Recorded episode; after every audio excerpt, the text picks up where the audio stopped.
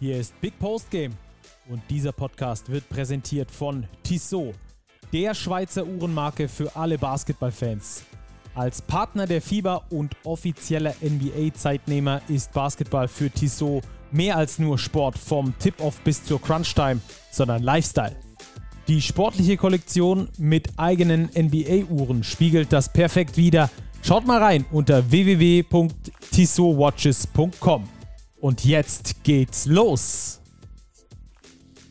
Wir sagen Ciao in Big Post Game, aber keine Angst, wir bleiben euch erhalten. Ricky Paulding und Alex King, aber leider der Liga der BBL nicht. Erinnerungen, die bleiben. Das ist heute die Überschrift über unserem Podcast und äh, einer, der auch immer in Erinnerung bleibt, das ist Robert. Grüß dich. Servus, Stacki, grüß dich. Robert, wie ist die Basketballluft in München? Ja, die Basketballluft in, in München brennt quasi. Es war jetzt ja das BBL-Spiel im Barcelona-Sandwich. Ja, am Dienstag steht ja für den FC Bayern Basketball zwar leider nicht in München, sondern in Barcelona ja eins der größten Spiele der noch jungen Geschichte, zumindest der Neuzeit an. Spiel 5 Euroleague Playoff in Barcelona, ganz ähnlich zur vergangenen Saison, als man in Mailand ja Spiel 5 absolviert hat.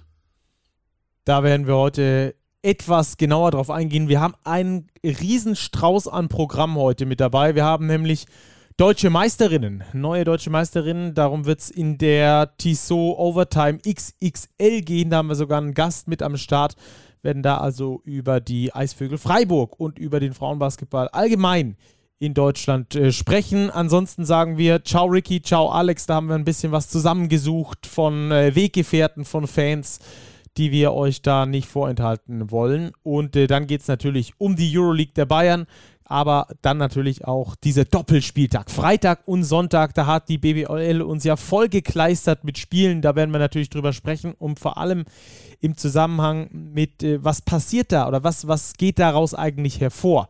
Da wollen wir heute im Besonderen drauf eingehen. Wir haben ja den 34. Spieltag, aber Saisonende oder Regular-Saisonende ist noch lange nicht. Also von daher ähm, sind wir da updaten wir euch auf den allerneuesten Stand und äh, werden dann auch auf die Awards eingehen, denn die wurden ja auch verteilt. Auch da wollen wir ein bisschen drüber sprechen, euch updaten, wer da auf welchem Platz gelandet ist. Wir hatten da ja schon mal unsere Award-Kandidaten mit ins Rennen gegeben und wollen euch jetzt natürlich da auch abholen, wer es dann tatsächlich geworden ist und äh, weshalb. Äh, ich würde sagen, Robert, lass uns direkt reinstürzen. Wir haben wirklich eine riesenlange Folge vor uns und äh, werden deswegen erstmal chronologisch vorgehen Spieltag am Freitag in aller Kürze. Was ist passiert? Was war außergewöhnlich an diesem Freitagsspieltag? Ja, fassen wir es mal zusammen oder versuchen wir es zumindest. Playoff-Rennen. Hackro Merlins Kreisheim vergeben eine riesige Chance, verlieren gegen die Fraport Skyliners. Gepaart mit dem Ergebnis vom Sonntag, der Overtime-Niederlage in Ulm, ich nehme das jetzt mal vorweg, tut das den Merlins richtig weh im Playoff-Rennen, denn sie haben es jetzt nicht mehr in der eigenen Hand, Platz 8 zu erreichen. Das war vor diesem Doppelspieltag schon noch der Fall. Ja, das wird in Kreisheim für nicht die beste Stimmung sorgen. Auch dass Point Guard Mike Caffey sich verletzt hat, also nach TJ Shorts auch die Nachverpflichtung verletzt raus. Ganz, ganz bitter. Der MBC, Stacke hingegen, der ist gerettet. Jawohl. Auch rechnerisch nicht mehr absteigbar gewinnt gegen Braunschweig das äh, Spiel. Ganz wichtiger Sieg da für den MBC, die damit in der Liga bleiben und auch in der kommenden Saison wieder mit von der Partie sind. Ähm, eigentlich ganz cool, weil der MBC einfach so ein Gegenbeispiel ist, finde ich immer. Ähm, viele Teams, die unten irgendwie rumkrapseln, die definieren sich über die Defensive. Der MBC macht genau das Gegenteil. Die, denen ist Defensive komplett egal. Die versuchen es nur vorne. Also den MBC haben wir nächstes Jahr wieder mit dabei. Ist auch jetzt seit äh, Freitag dann klar. Äh, dann Alba gegen Hamburg. Das war ja schon mal so ein größeres Duell, wie es vielleicht dann auch in den Playoffs kommen kann, Robert. Ja, Alba, muss man sagen, rasiert aktuell ganz schön durch die Liga. Ganz klar der Sieg auch gegen die Hamburg Towers. Also bei Alba greift vor allem offensiv ein Rädchen ins andere. Israel Gonzalez kann durchwechseln, durchrotieren, wie er eigentlich möchte, die Minuten breit verteilen und Gegner haben aktuell reihenweise überhaupt keine Chance. Längste Serie aktuell an gewonnenen Spielen bei Alba Berlin. Am Freitag war es die Nummer 8, am Sonntag die Nummer 9 Also da äh, ganz äh, positiver Trend bei Alba, da geht es also wirklich weiter und äh, den längsten Negativtrend, der setzt sich ebenfalls fort, auch bis in das Saisonfinale hinein. Medi Bayreuth werden wir nämlich dieses Jahr nicht mehr sehen. Die sind eine der wenigen Mannschaften, die schon 34 Partien absolviert haben. Die letzten 13 Partien gingen allesamt verloren. Am Freitag gegen die MHP Riesen Ludwigsburg und äh, am Sonntag gegen Frankfurt. Da also auch nochmal eine richtig bittere Niederlage mit zwölf Punkten sogar gegen den bereits als Absteiger feststehenden, äh, gegen die als Absteiger feststehenden Fraport Skyliners. Das war also der Freitag in aller Kürze für euch zusammengefasst. Dann würde ich sagen, äh, chronologisch gehen wir weiter. Am Freitag war auch Euroleague. Äh, ich habe eigentlich fest damit gerechnet, dass das das Ende der Euroleague-Saison für den FC Bayern ist. Die haben aber gesagt, wir haben nochmal Bock auf eins. Ja, Andrea Zincheri hat es ja nach Spiel 3, das am Mittwoch stattgefunden hat, ja gesagt, wir sind immer noch in der Serie. Am Mittwoch hatten die Bayern eigentlich nicht so recht eine Chance. Da hat Barcelona massiv dominiert, seine Klasse ausgespielt. Aber am Freitag haben die Bayern tatsächlich zurückgeschlagen und zwar richtig, richtig, was die Defensive angeht. Es war offensiv jetzt kein Spiel für Basketball Feinschmecker, aber was die Bayern defensiv gespielt haben und zwar über na, die letzten eineinhalb Minuten, vielleicht nicht, aber 38,5 Minuten, wow, sie haben nur 52 Punkte von Barcelona zugelassen und das war schon, war schon eine Hausnummer. Also Barcelona wirkte auf mich in Phasen des Spiels wirklich ratlos. Sie wussten nicht mehr, was sie tun sollen, haben dann viele schwierige Würfe, Dreier am Mann genommen, die sie dann auch nicht getroffen haben. Coach Jasikevicius hat ein bisschen resigniert sogar. Normal ist er ja sehr lautstark an der Seitenlinie unterwegs. Hat dann die Hände in den Hosentaschen vergraben, hat den Kopf geschüttelt. Ja, und er hat es nach dem Spiel gesagt. Sie haben Probleme, Serien zuzumachen. Es ist eine kleine Parallele zum letzten Jahr, als sie auch gegen Zenit St. Petersburg ins Spiel 5 mussten, auch im Palau Blaugrana in Barcelona, wie jetzt eben auch gegen die Bayern. Dienstagabend dann das große Spiel. In solchen Serien geht es ja immer darum, was passe ich an, was kann ich dem Gegner vielleicht noch wie wegnehmen. So ein großes Beispiel war ja dafür, dass Trinkieri plötzlich äh, mit Deshaun Thomas als Verteidiger gegen äh, Nick Calathes gestellt hat, äh, fand ich eine richtig äh, krasse Idee, die einfach äh, ja dafür stand halt, was Trinkieri auch in Serien anpassen kann. Was war dann dieses Mal das Puzzlestück, das er zwischen den ersten drei Spielen hin zu Spiel 4 verändert hat, was dann am Schluss den Bayern den entscheidenden Schub gegeben hat, aus deiner Sicht? Ja, er hat einfach in der Defensive nochmal eine Schippe drauflegen lassen. Bayern hat vor allem diese Dreier sehr gut verteidigt von Barcelona, haben ihnen überhaupt keine offenen Würfe gegeben, haben auch gut gereboundet. Sie haben das Rebound-Duell erneut gewonnen. Also das, glaube ich, werden auch die Schlüssel sein für das Spiel 5. Es muss über die Defense gehen und es ist schon Wahnsinn, hat Trinkieri nach dem Spiel auch selbst gesagt. Bayern gewinnt ein Spiel gegen Barcelona, in dem man selbst nur 59 Punkte erzielt, 17% Dreier wirft und man schafft doch, das Ding eigentlich souverän zu gewinnen. Das war ein Startzielsieg, wie eigentlich auch schon in Spiel 2. Also die Siege jetzt in diesen vier Spielen bisher für die Bayern waren eigentlich souveräner als die von Barca. Ja, Aber ich finde auch, ich finde auch diese Schwankungen äh, echt interessant, denn in Spiel 2 hat man gesagt, gut, die Bayern haben halt gewonnen, weil sie extrem gut getroffen haben, die Big Shots reingeknallt haben. Ähm, das war so ein Spiel, wo sie dann die Pace auch beschleunigt haben, quasi also offensiv versucht haben, was äh, draufzulegen. Äh, eine Veränderung zu ihrem normalen Spielstil ähm, zu spielen. Das war jetzt in Spiel 4 wieder komplett anders. Da war dann der Fokus auf der Defensiven. Da wurde dann wieder versucht, etwas langsamer zu spielen, aber dafür viel härter noch zu spielen.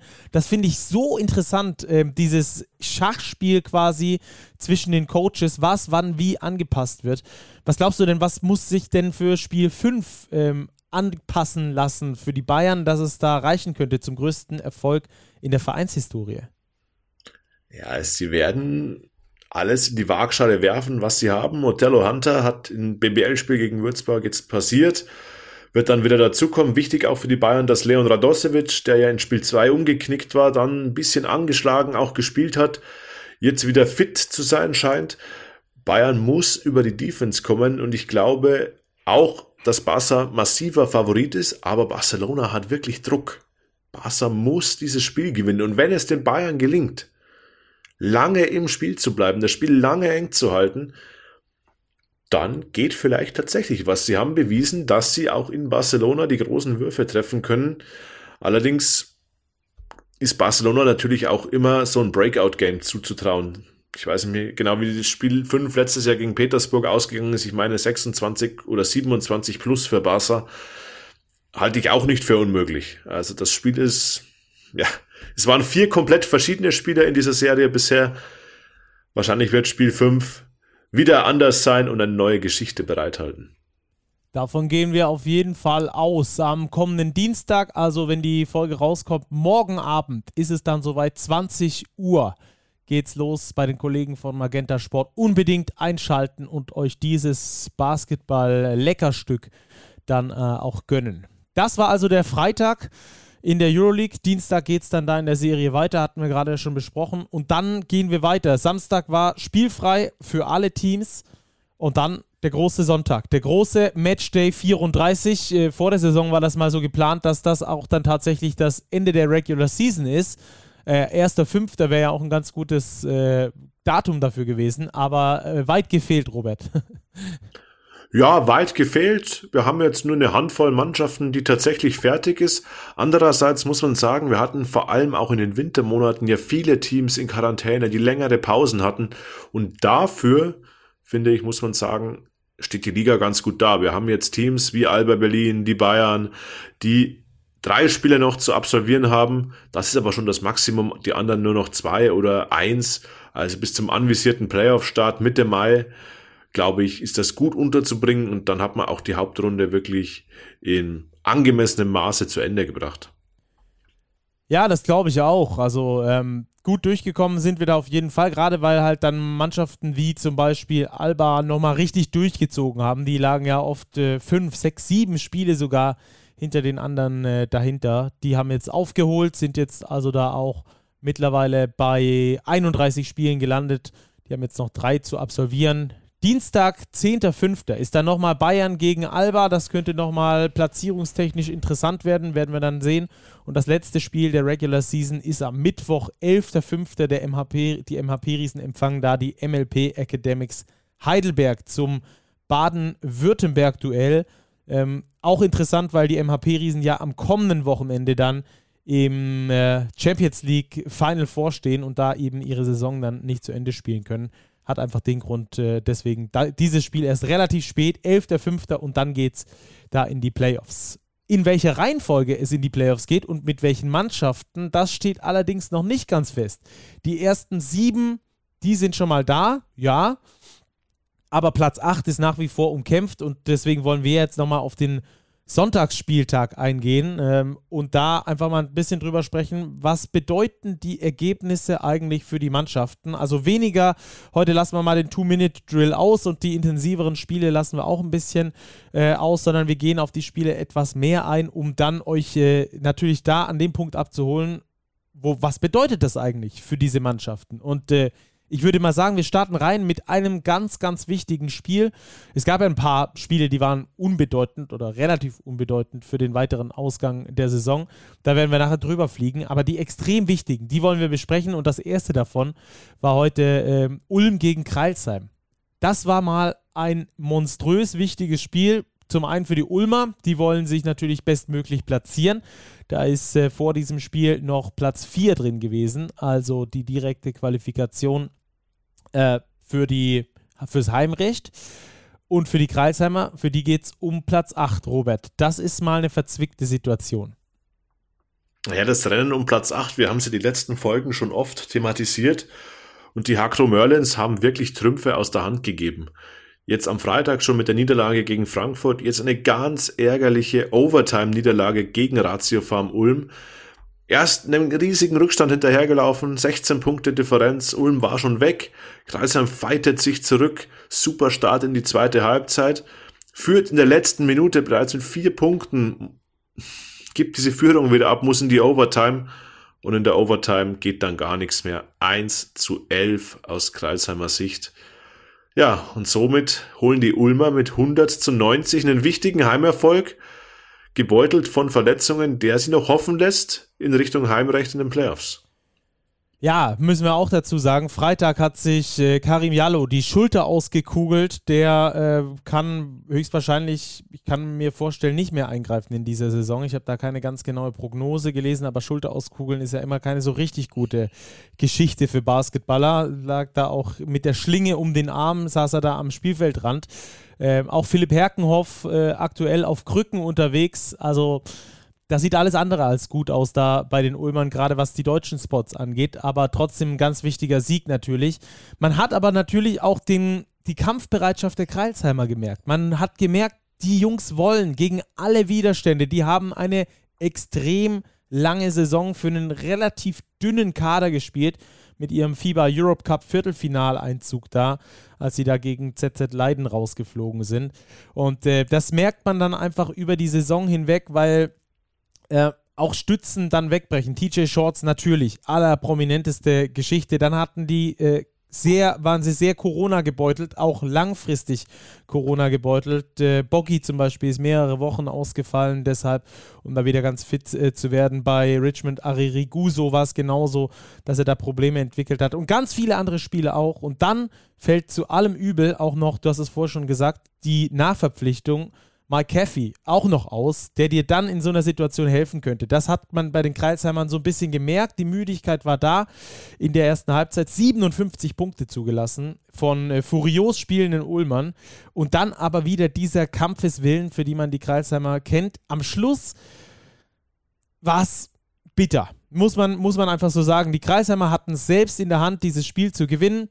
Ich erinnere mich an eine Situation kurz vor Schluss Mostaki kann per Layup 1 gegen 0 das Ding im Korb versenken, verdattelt den Ball, fängt ihn nicht richtig in der Gegenbewegung Nico Brezel mit dem Dunking, der übrigens ein herausragend gutes Spiel abgeliefert hat. Dazu noch ein dreifach Offensivrebound von Brezel in dieser Schlussphase und dann noch dieser Game-Winner-Versuch, der aus meiner Sicht von Terrell Harris so ein bisschen Hero-Ball war. Gute eineinhalb Meter hinter der Dreierlinie, Stepback ins Gesicht des äh, Big Mans und das bei 13 Sekunden. Ich glaube, dass du da einen besseren Wurf rausspielen musst. Da führt kein Weg dran vorbei und dann schaffst du es auch, diesen wichtigen Sieg zu holen und dann äh, schaffst du es auch, dich in herausragend gute Position zu bringen für den Kampf um die Playoffs. So, alles nein, die Kreisheimer in einer schlechten Situation aktuell. Ja, zurückgefallen auf Platz 10. Hinter die BG Göttingen, mit der man aktuell gleich auf ist, den direkten Vergleich, aber mit einem Punkt verloren hat. Und jetzt auch einen Sieg hinter Brose Bamberg. Das heißt, die Kreisheimer sind jetzt darauf angewiesen, dass Bamberg am letzten Spieltag verliert gegen die Hamburg Towers und selber muss man auf jeden Fall sein Ding gegen die Chemnitz Niners erledigen, einen Sieg einfahren, damit da überhaupt noch was geht. Und die Göttinger spielen in dieser Rechnung ja auch noch eine Rolle mit. Die Göttinger, die dann eben nicht mehr in die Playoffs kommen können, obwohl sie aktuell Neunter sind. Die haben jetzt mit ihrer Niederlage gegen die Gießen 46ers die Trümpfe aus der Hand gegeben. Ja, ist das nächste Spiel, über das wir jetzt sprechen müssen, Robert. Äh, ein Spiel, boah, ja, zum Vergessen. Ich glaube, äh, für alle Seiten. Also, ähm, Rolmors, der war extrem angepisst. Ich glaube, das darf man noch ruhig so deutlich sagen, nach dieser Niederlage. Und ich kann ihn höchstpersönlich sehr, sehr gut verstehen. Ging um folgende Situation. Die Göttinger hatten acht Sekunden vor Schluss unter des Gegners Korb Einwurf. 0,8 auf der Shotclock, äh, spielen da eigentlich, äh, ich glaube, Mattes Mönninghoff ganz gut frei. Der wird aus meiner Sicht beim Dreier eindeutig gefault. Das wird nicht geahndet. Auf der Gegenseite läuft Gießen den Fastbreak, kommt da zu einem Rolling und zu einem Foul während dieses Rollings. Schiedsrichter gucken sich das zwei, drei Minuten an und geben dann tatsächlich ein unsportliches Foul. Aus meiner Sicht überhaupt nicht gerechtfertigt in dieser Situation. Vor allem mit dem Fingerspitzengefühl, ähm, was da dahinter steckt, hinter so einem Pfiff. Sie geben das unsportliche Foul. Die Gießener schießen beide Freiwürfe rein, haben dann noch Seite Einwurf, werden gefault, schießen wieder beide rein und Göttingen hat hinten raus keine Chance mehr, das Ding nochmal umzubiegen, weil es zu wenig Zeit ist. Also ganz, ganz, ganz, ganz bittere Situation da für die Göttinger und ich musste sofort zurückdenken an dieses Match zwischen den Göttingern und den Bambergern, wo es ja auch schon so ganz schwierige Pfiffe hinten raus gab. Ähm, damit die Göttinger verloren gegen Gießen. Erstmal hatte ich damit nicht wirklich gerechnet und zweitens heißt das für die Göttinger, dass damit die Playoff-Hoffnungen komplett auf Eis legen vor dem letzten Spieltag, weil sie liegen zwar nur einen Punkt, hint, äh, einen Sieg hinter Bamberg, aber der direkte Vergleich ist verloren und auch in einem Dreiervergleich, zu dem es ja noch kommen kann, zwischen Bamberg, Göttingen und Kreilsheim, wären sie unterlegen, also nicht Erster. Ja, ist echt schade für die BG, die eine super Saison gespielt haben, aber sie werden am Ende die Playoffs verpassen, ja. Und deswegen, also weißt du, wenn du zwei so, solche Siege nicht einfahren kannst, mal angenommen, du fährst sie, dann stehst du jetzt bei 18 und dann musst du eigentlich am letzten Spieltag noch deine Hausaufgaben erledigen und stehst in den Playoffs. Also von daher, ich kann da wirklich den Unmut äh, von Roulmors herausragend gut verstehen. Ich saß vor dem Fernseher, ich konnte es nicht glauben. Ich habe ja dazu auch was getwittert. Ich wirklich, ich konnte es nach, nach, dem, nach dem Angucken dieser Bilder, konnte ich beide Situationen absolut nicht nachvollziehen. Vor allem, wenn du dir das als Schiri anguckst, noch drei Minuten, dann musst du das, finde ich, sehen. Es ist nicht passiert, finde ich, war echt ein Tiefschlag. Also auch für mich, der es überhaupt nicht mit Göttingen hält oder sowas. Ich bin einfach nur für einen fairen Sport, der von den Spielern entschieden wird. Und das fand ich in dieser Phase, in dieser Szene war das, war das nicht Phase. Das, das finde ich richtig bitter. Das knabbert dann auch immer an mir selber so ein paar Tage, wenn ich sowas sehe. Obwohl, wie gesagt, mir die Göttinger eigentlich ziemlich wumpe sind, wie alle anderen Teams in der Liga auf einer, Li auf einer ähm, Stufe stehen. Aber das finde ich dann schon richtig bitter. Es ist bitter. Andererseits muss man auch sagen, dass die Göttinger von den letzten zehn Spielen nur zwei gewonnen haben, was jetzt auch nicht unbedingt die Bilanz eines Playoffs-Aspiranten ist. Also das heißt, sie haben auch schon einige Siege liegen gelassen und sie sind im Vergleich zu Bamberg, die von den letzten zehn Spielen eben acht gewonnen haben, eindeutig auf dem Negativtrend. Ja, hat natürlich auch mit Kamar Baldwin zu tun, das hatten wir hier auch schon thematisiert. Ganz klar, Jack Toulson ist auch verletzungsbedingt raus. Also auch die Göttinger trifft personalmäßig wirklich hart in dieser Saison. Bitter schade, ne? wirklich schade, wenn es nicht langt für die Playoffs, aber dennoch glaube ich, wird man mit ein bisschen Abstand stolz sein auf das, was man geleistet hat. Man hat wirklich eine sehr, sehr gute Saison gespielt.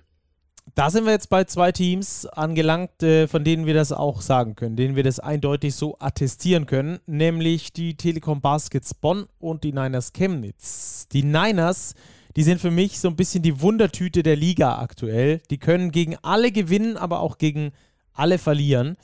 Und ähm, gegen Bonn haben sie es mal wieder überragend gut gemacht, haben sie das Ding am Schluss gewonnen und zwar sehr deutlich mit 90 zu 68 gegen den bis äh, dahin oder nach wie vor Tabellenführer, der die längste Winning Streak hatte. Ich glaube, es waren zehn in Folge für Bonn vor diesem Spiel.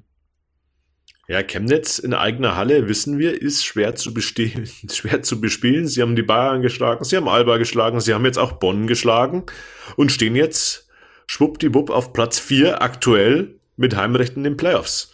Also das ist schon bemerkenswert für die Niners Chemnitz. Die Bonner auf der anderen Seite, klar, sie spielen immer noch ohne Parker Jackson Cartwright, ohne den Liga-MVP, da werden wir später noch drauf kommen. Aktuell sieht alles so aus, als würden die Bonner relativ sicher als Zweiter die Saison abschließen, auch wenn sie jetzt noch Tabellenführer sind. 34 Spiele absolviert, 26 Siege, 8 Niederlagen. Aber Alba Berlin hat drei Spiele weniger und auch zwei Niederlagen weniger. Also da, wenn Alba Berlin noch die erwartungsgemäßen Siege einfährt, dann wird Alba höchstwahrscheinlich auf eins in die Playoffs gehen.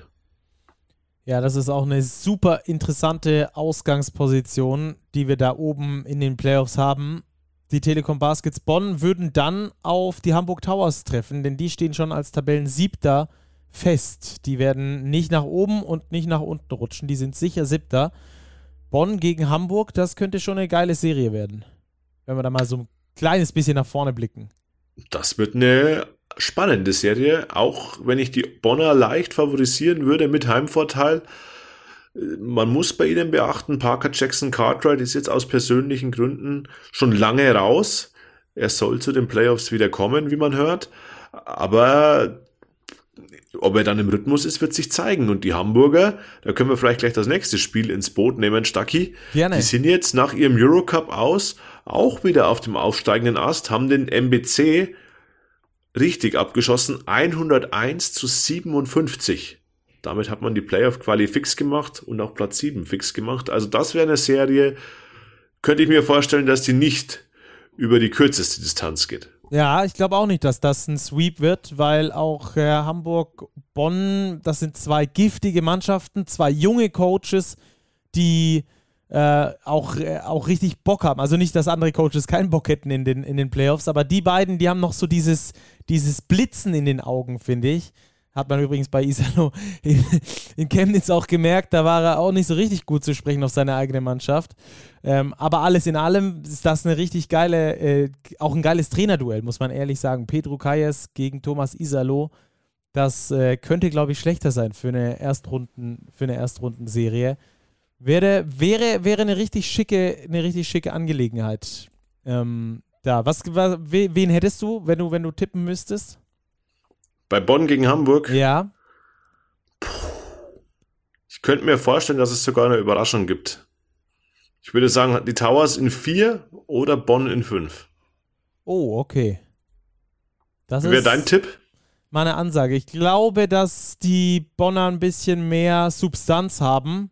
Ein bisschen mehr Breite auch äh, durch die Erfahrung auch von Carsten Tada beispielsweise, von solchen Spielern, die solche großen ähm, solche großen Kämpfe schon bestanden haben. Ich kann mir vorstellen, dass es da für die dann in vier für Bonn, also ein 3-1 wäre das dann. Ja, ich glaube, wir machen mal Prognosen, wenn wir eine Playoff-Vorschau Mitte Mai dann aufnehmen, weil die, auch alle anderen Serien, Starki, die sich anbahnen, die werden super spannend. Ähm, die Bayern sicherlich oder relativ sicher auf der 3, sei es gegen Ulm oder gegen Ludwigsburg. Da gibt's Geschichten, das sind starke Teams, auch 4 gegen 5, Chemnitz, Ludwigsburg, Chemnitz, Ulm vielleicht. Da, ja. ist, da ist Feuer drin. Ähm, ganz interessant übrigens bei dieser möglichen Serie Baskets Bonn gegen Hamburg Towers. Äh, die Hamburg Towers haben in Bonn mit 12 Punkten gewonnen. Spiel 1, also das Hinspiel und das Rückspiel, was glaubst du? Boah, Hat Bonn in Hamburg mit 12 gewonnen. also schreiben wir uns auf, dann, falls es dann tatsächlich dazu kommt. Aber es sieht aktuell ganz gut aus, dass es die Serie geben könnte. Die Bonner ähm, dann auf Platz 2, Alba auf Platz 1. Das könnte zumindest hinhauen. Denn Alba, wir haben es vorhin schon gesagt, die haben aktuell den längsten Winning Streak seitdem Bonn abgelöst wurde durch die Niederlage gegen Chemnitz. Neunmal in Folge hat Alba gewonnen und auch nicht so knappe Dinge dabei gewesen, sondern eher so Dinge wie jetzt gegen Heidelberg. Ja, das war wieder eine Machtdemonstration von Alba. 110 Punkte in Eigenale, 110 zu 70 schlagen die Albatrosse die MLP Academics Heidelberg und setzen damit schon ein massives Ausrufezeichen. Der neunte Sieg in Serie. Davor waren es ja gegen die Towers auch schon 96 Punkte, die sie erzielt hatten, gegen Bamberg 89 also die Offensivmaschine in Berlin läuft und ich habe es vorher schon angesprochen, Israel Gonzalez kann durchrotieren. Er muss seine Leistungsträger nicht ans Limit schicken. Es ist unfassbar ausgeglichen, der Kader. Jeder Spieler findet schnell seinen Rhythmus. Also Stand heute würde ich sagen, wenn Berlin auf Platz 1 in die Playoffs geht, sind sie auch der Favorit auf die Meisterschaft. Dann wird man sehen, wie ja. sie dann gegebenenfalls mit den Bayern und ihrer Defense zurechtkommen werden. Zwei interessante Fakten zu Alba. Sie haben einen neuen vereinsinternen Assist-Rekord aufgestellt in diesem Spiel gegen Heidelberg. 36 Assists als Mannschaft. Der äh, vereinseigene Rekord davor lag bei 35, übrigens auch in dieser Saison, dass sie den da äh, aufgestellt haben. Also die Mannschaft scheint sehr gut zusammenzupassen und äh, das führt uns auch zum nächsten sehr interessanten Fakt, wie man aus dem Hintergrund hört. Versucht Alba die komplette Mannschaft so zusammenzuhalten, wie sie aktuell ist, auch mit dem Coach. Also die versuchen da auch in die kommende Saison mit derselben Mannschaft reinzugehen. Man hört da das ein oder andere, dass da vor allem mit den jungen Deutschen schon mal verlängert äh, werden soll. Von daher ist das auch interessant für die kommenden Jahre, denn die Mannschaft ist ja relativ frisch vor der Saison. Ähm, da gab es schon Bausteine, die schon da waren, aber da wurde schon ein Umbruch eingeleitet. Und wenn der fortgesetzt werden kann, und wir sehen ja, wie sie gerade schon in der Liga dominieren, dann könnte das eine richtig, nicht richtig super interessante Geschichte werden. Also Alba muss man auf jeden Fall auf dem Zettel haben als mindestens eins der zwei Top-Teams, wenn nicht sogar das absolute Top-Team aktuell in Deutschland, äh, wenn es denn mit äh, der 6 plus 6 Regel gespielt wird und nicht wie in der Euroleague. Ja, voll, vollkommen stark. Und lass mich noch eine kurze Sache ergänzen. Die 36 Assists bei 39 Field Goals. Also nur drei Körbe aus dem Feld kamen ohne Assist zustande. Das ist ein unfassbarer Wert. Ja, also das äh, mal zu Alba. Die haben richtig gut getroffen. Und äh, eine andere Mannschaft hat auch richtig gut getroffen. Die haben ihrem Kapitän einen herausragenden Abschied beschert. Ricky Paulding in Ludwigsburg. Oldenburg gewinnt das Ding mit 102 zu 86. Es war das Duell der Mannschaften, der beiden Mannschaften mit den meisten Field Goal Attempts pro Spiel. Und das hat man auch gesehen. Also das war ein Hoch und runter. Die haben sich die Bälle um die Ohren gefeuert. Habe ich noch selten gesehen. Und äh, im zweiten Durchgang haben dann die Oldenburger auch noch angefangen zu treffen. Und zwar wie elf Dreier in, allein in Halbzeit 2 die Oldenburg reingeschrotet hat. Äh, allein fünf davon TJ Holyfield, der heute das beste Saisonspiel gemacht hat. Und der Driancic ja häufig nur überhaupt nicht mal im Kader gewesen, nur auf der Tribüne. Und äh, gegen Ludwigsburg feuert der so ein Ding ab. Also wirklich überragendes Spiel von TJ Holyfield, den wir da äh, rausheben muss. Genauso wie Phil Pressey, der scheint perfekt zu diesem Ingo Freier Basketball zu passen. Schrotet auch, was das Zeug hält aber halt auch mit ordentlichen Quoten. Hat zum Beispiel 5 von 9 Dreiern geschossen, 55,6 Prozent. Also das war schon echt bemerkenswert. Ricky Paulding fast 30 Minuten nochmal zum Abschluss bekommen, hatte ja am Freitag seinen, große, seinen großen Abschied aus Pauldingburg aus äh, Oldenburg haben sie ihn da einen wirklich herausragend schönen Abschied gemacht. Da gehen nochmal wirklich Big Up nach Oldenburg und die waren auch mit einem, ich war in Ludwigsburg, deswegen weiß ich es, mit einem riesengroßen Medienteam auch nochmal vor Ort, um das Ganze aufzuzeichnen und ich finde das mega. Es waren rund 200 Oldenburger Fans äh, in Ludwigsburg. Da werden wir später nochmal kurz drauf zu sprechen gekommen, denn ich konnte danach auch noch kurz mit Ricky Paulding sprechen, ein paar Fragen nach dem Spiel stellen. Das war eine ganz große Performance, äh, auch von Oldenburg, die wissen, was sie an Ricky Paulding haben und die vor allem diese Heldenhuldigung können. Das können nämlich in Deutschland die allerwenigsten. Ähm, und äh, auch Ludwigsburg kann diese Heldenhuldigung. Sie haben zum einen die Oldenburger gewinnen lassen. nee, Spaß beiseite. Aber äh, die komplette Arena in Ludwigsburg äh, hat Standing Ovations gegeben. Erstens bei der Aufstellung bei Ricky Paulding. Das habe ich so in der Auswärtshalle noch nie gesehen, dass es irgendein Spieler bekommt. Und auch ähm, später, als er dann ausgewechselt wurde, auch da gab es nochmal Standing Ovations vom gegnerischen Publikum. Das war wirklich herausragend. Genauso wie die Leistung von Oldenburg, müssen wir wirklich sagen. Haben richtig gut gespielt. Und weißt du, was mich richtig, also als Oldenburger wird mich das, glaube ich, noch viel fuchsiger machen, dass du so eine Saison gespielt hast, ja, wo du wirklich alles irgendwie die komplette Scheiße am Bein hattest. Und dann bist du nur vier Siege von den Playoffs entfernt. Ja, Wahnsinn. Ich erinnere mich an die Folge, die wir aufgezeichnet haben, Stacki kurz vor Weihnachten mit Hermann Schüller, als die Baskets ja noch richtig im Tabellenkeller drin steckten und er hatte das Wort Playoffs schon in, Mund, in den Mund genommen und ja, die Bilanz unter Ingo Freier hätte vermutlich auch für die Playoffs gereicht. Klar, jetzt muss man erstmal froh sein, die Klasse gehalten zu haben. Man war lang Tabellenletzter, das darf man nicht vergessen. Jetzt ist es Platz 11 am Ende.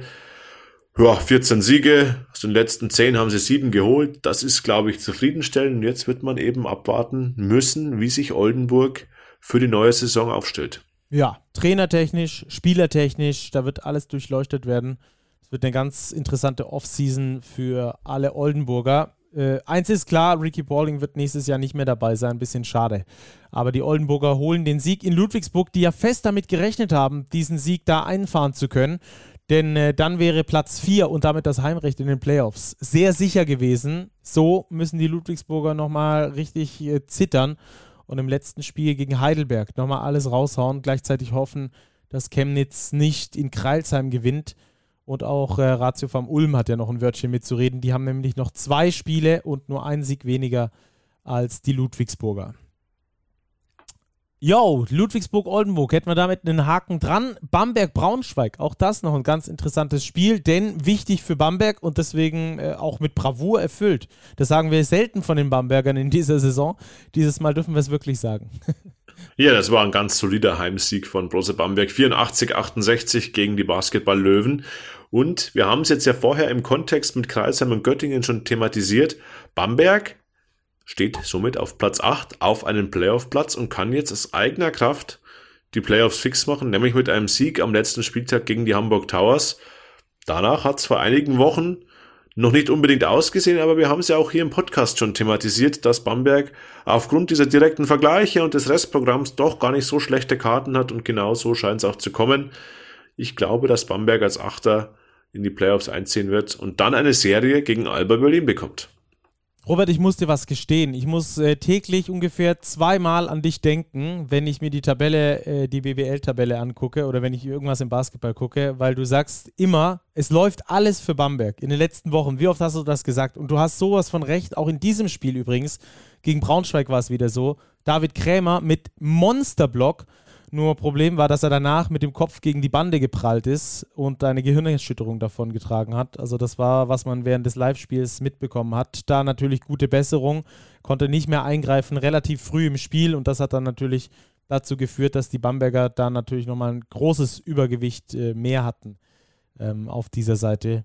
Ähm, ansonsten auch auf den anderen Plätzen. Göttingen verliert so haarsträubend, Kreilsheim verliert äh, ebenfalls äh, haarsträubend. In anderer Richtung, aber trotzdem haarsträubend. Dann in Ulm. Es läuft wirklich alles für Bamberg. Äh, wir werden sehen, was da uns da die letzten Wochen noch bereithält. Aber Bamberg sieht aktuell aus wie der Favorit für die auf den offenen Platz 8. Für die Braunschweiger ist es nicht ganz so von Belang gewesen, dieses Spiel. Die stehen da sicher auf Platz 13 und ich glaube, die dürften mit dieser Platzierung dann auch zum Ende der Saison sehr zufrieden sein. Die haben ja noch ein Spiel. Ja, denke ich auch. Wir hatten sie Entschuldigung, vor der Saison ja doch als Abstiegskandidat im Auge. Super solide Saison, allen Widrigkeiten mit Verletzungen, Robin Novaes als Stichwort, sei hier genannt, haben sie die Saison gut durchgezogen, sehr solide gespielt und völlig verdient im Tabellenmittelfeld. Ja, da haben wir jetzt auch noch mal ein paar Partien, über die wir schnell drüber rutschen wollen. Ähm, aus dem Tabellenmittelfeld beziehungsweise aus dem unteren Tabellenbereich Frankfurt-Bayreuth die Bayreuther können weiterhin nicht gewinnen. Das war die 13. Niederlage in Folge. Das ist schon Wahnsinn. Trotzdem haben sie sich dann natürlich gerettet, sind jetzt auf Platz 15. Das ist aber natürlich weit weg von dem, was sie sich in Bayreuth vor der Saison erwartet haben. Sie hatten schwierige Phasen in der Saison mit wenig Personal. Die haben sie herausragend gut überstanden. Hinten raus, wo dann das Personal da war, hat es irgendwie dann nicht mehr gepasst. Vom Energielevel her, vom ich weiß nicht, woran es lag. Ganz ehrlich, ich, ich kann es euch nicht wirklich sagen, woran das liegt. Ich glaube, die Bayreuther wissen selbst nicht so ganz genau, warum es bei ihnen liegt. Du hast wahrscheinlich dafür auch keine Erklärung, oder? Ich glaube, es lässt sich nicht erklären. Sie sind da in ein Fahrwasser reingekommen, aus dem sie jetzt nicht mehr raus manövrierbar waren. Ja, ich glaube, man macht einfach das Kreuzzeichen in Bayreuth, dass die Saison jetzt zu Ende gegangen ist. Es war eine solchen Saison im wahrsten Sinne und es ist gut gegangen mit dem Klassenerhalt. Man muss wirklich froh sein, so früh in der Saison schon so viele Siege gehabt zu haben, weil mit 13 Niederlagen am Stück in der Rückrunde, da musst du erstmal die Klasse halten. Das stimmt, ja. Die Frankfurter, die hätten das gerne genauso gemacht wie die Bayreuther, die sind aber zu spät aufgewacht, vielleicht auch, weil der Druck weg war konnten die jetzt nochmal ein bisschen befreiter aufspielen. Gewinnen also gegen Bayreuth, sind aber bereits abgestiegen. MBC Hamburg haben wir schon besprochen, glaube ich, oder? Das haben wir angesprochen. Ja, die Hamburger dominieren das Ding und gewinnen Haus hoch 101 zu 57. Für den MBC, der hat sich am Freitag gerettet, ging es ja quasi um nichts mehr. Die Hamburger haben Platz 7 fix gemacht. Von daher haben wir hier relativ klare Vorzeichen. Und dann warst du noch bei Bayern gegen Würzburg. Auch da ging es für die Bayern vielleicht noch so ein bisschen um die Platzierung. Für die Würzburger ging es äh, auch nicht mehr um so viel. Nee, bei den Würzburgern, die waren verletzungsgebeutelt. Craig Moller und Will Buford, ja beide mit relativ schweren Knieverletzungen. Würzburg nur mit acht Spielern angereist, ganz kurze Rotation. Bayern auch die Minuten breit verteilt. Es war ein Spiel unter ganz klaren Vorzeichen. 92, 57 Standesgemäß, Sascha Filipowski hat es nach dem Spiel gesagt, er bedauert es, dass seine Mannschaft nicht mithalten konnte. Sie hatten nach den letzten Wochen einfach nicht mehr die Energie, schon gar nicht mit den Verletzten. Und er hat gehofft, dass eine Halbzeit zumindest in Bayern auch als Training geholfen hat für das Spiel in Barcelona. Ja, aber er hat sich zufrieden gezeigt mit dem Saisonverlauf, ganz klar. Ähm, denn er hat Würzburg aus, den Tabelle, aus dem Tabellenkeller geführt und wirklich in sichere Fahrwasser gebracht. Hätte ich so unter der Saison auch nicht gedacht, muss ich ganz ehrlich sagen. Nee, das war nichts, nicht zu erwarten, dass er so performen wird. Ich habe ihn das auch gefragt, ob er erwartet hätte, dass es so läuft. Er hat die Frage verneint. Er meinte, ja, man träumt natürlich und es sei fast gelaufen wie im Traum seine Zeit jetzt in Würzburg. Und das sei auch ein Grund, weshalb er seinen Vertrag verlängert hat, weil er wirklich Potenziale im Standort sieht und Würzburg als soliden, stabilen Club in der BBL etablieren möchte. Werden wir beobachten. Hier natürlich bei Big Post Game. Beobachten werden wir jetzt auch, wie du, Robert, uns die Starting Five des Spieltages sagst. Denn wir haben alle Spiele besprochen. Wen hast du für den Sonntagabend Spieltag? Wer ist bei dir in die Starting Five gerutscht? Ja, wir haben ein bisschen improvisiert, Stacki, jetzt, weil Erinnerungen, die bleiben, dürfen auch in der Starting Five verewigt werden. Daher haben wir zwei Positionen mal fix gemacht. Wir haben es dennoch versucht, so positionsgetreu wie möglich. Daher, ich gehe mal mit Franz Massenet von den Niners Chemnitz als Starting Point Guard des letzten Spieltags, des 34. Spieltags, elf Assists verteilt. Der Mann hat die Fäden in der Hand gehalten beim Sieg gegen Bonn. Und dann muss eben auf der 2 Ricky Paulding ran. Ricky Paulding kann das. Er muss die 2 spielen. Aus Gründen, dass wir auch Alex King natürlich in die Starting 5 des Spieltags nehmen. Er geht auf die Small Forward Position, weil auf Power Forward wiederum TJ Holyfield spielt, der eine wahnsinnige Partie gespielt hat in Ludwigsburg. Also das war atemberaubend, seine Trefferquote. Er hatte am Ende 25 Punkte, 14 Rebounds, 2 Assists, 3 Steals, Effektivitätswert 38. Für einen Spieler, der teilweise auf der Tribüne saß, wirklich bemerkenswert. Und Starting Center des Spieltags ist für mich, du hast ihn vorher schon sehr gelobt, Nico Brezel von Ratio Farm Ulm. Ganz wichtige Rebounds gefischt, ganz solide agiert am Brett. Das hat Nico Brezel in Vertretung, können wir das so sagen, von äh, Cristiano Felicio extrem gut gemacht. 12 Punkte, 8 Rebounds am Schluss. Effektivitätswert 19. Also wirklich boxsolide in seinen 18 Minuten, verdient auch eine Nominierung. Daher haben wir als Starting Five Franz Massenet, Ricky Paulding, Alex King, TJ Holyfield und Nico Brezel. Ja, Brezel fand ich auch echt äh, beeindruckend. Der hat am Schluss das Ding da für die Ulmer rumgerissen. Dafür sagen wir jetzt erstmal kurz Ciao von diesem Spieltag. Beep, beep. Und haben jetzt natürlich noch ein paar weitere Themen, die wir heute besprechen möchten. Wir haben angekündigt, wird ein bisschen länger heute. Robert, wir hatten, ich glaube, letzte oder vor, nee, war vorletzte Folge, wo wir gesagt haben, wen wir als unsere, ähm, als unsere Awards, Award-Gewinner äh, nominiert haben. Jetzt ist es raus, wer die Awards gewonnen hat. Und äh, da wollen wir jetzt natürlich kurz drauf eingehen. Übrigens, ganz interessant, stimmberechtigt für die Awards waren alle Kapitäne, die Trainer, die sportlichen Leiter und ausgewählte Journalisten, die dann quasi darüber abstimmen durften, wer welchen Platz belegt hat. Und ich würde sagen, wir fangen einfach mal an beim Best Offensive Player und das wurde TJ Shorts mit äh, fast 30 Prozent der Stimmen. Knapp dahinter Kamar Baldwin und etwas weiter dahinter Peter Jackson Cartwright. Gehst du mit?